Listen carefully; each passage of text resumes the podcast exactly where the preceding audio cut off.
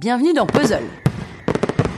Aujourd'hui, confinement oblige, je vais vous parler d'une application qui est géniale, que je viens tout juste de découvrir, il faut absolument que vous la téléchargiez.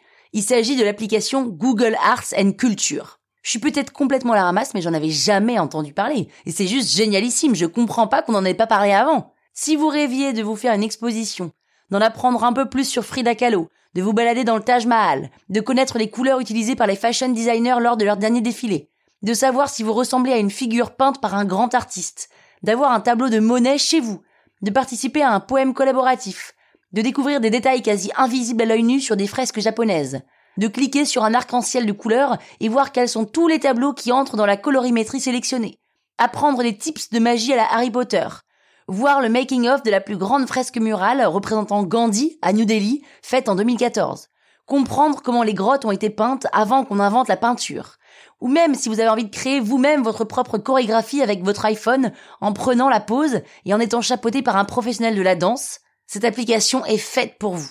Alors je vais rentrer un peu plus dans les détails. Je vais vous parler d'une vidéo que j'ai regardée sur l'application et c'est au sujet de Edvard Munch, ce grand peintre qui a peint entre autres Le Cri ou The Scream qu'on a tous déjà vu au moins une fois dans notre vie qui représente un personnage, la bouche grande ouverte, qu'on imagine en train de crier, avec un background derrière lui assez angoissant, qui est fait d'une palette de couleurs chaudes et froides à la fois, c'est-à-dire avec du rouge, du bleu, du orange, du vert. Et là, l'application nous propose de cliquer sur une vidéo, qu'on appelle l'expérience Art Zoom, et une voix nous explique les dessous du tableau.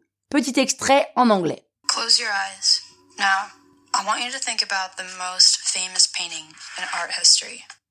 Are you picturing Mona Lisa? Yeah, right. Okay. Now, think about the second most famous painting you know. Open your eyes. Was I right? This one, as you may already know, is called The Scream. How do you feel looking at it? Uncomfortable, but at the same time hypnotized? For more than a century, this allegory of pain and panic has been reproduced, caricatured, and parodied to become a touchstone of pop culture. From the terrifying mask of the movie Scream to the poster for Home Alone, the spine chilling painting even has its own emoji. Is it a man? A woman? Is it even human?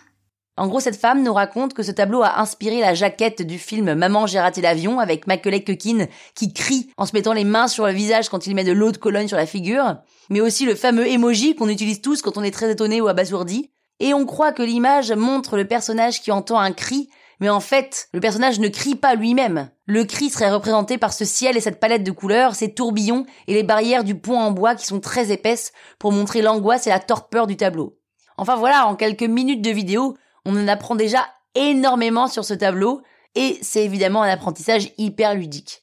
On n'a pas besoin de dire un truc chiant ni même euh, d'avoir à se déplacer dans un musée, en même temps on ne peut pas en ce moment, et c'est pour ça que cette application elle est hyper pratique. Franchement, à la fin du confinement, on va tous être hyper cultivés, alors certes, on aura les mêmes références, mais au moins, on pourra en débattre.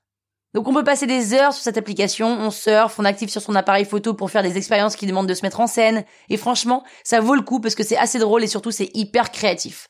C'est bien pour nous les adultes, mais c'est aussi pas mal pour les adolescents pour qu'ils puissent parfaire ou faire tout court leur culture. Le seul inconvénient, c'est vrai, c'est que on est scotché à notre écran, mais pour une fois, on a une bonne raison de l'être. Alors je ne peux que vous conseiller d'aller télécharger cette application qui est gratuite évidemment, et vous allez voir, ça va devenir votre application de chevet.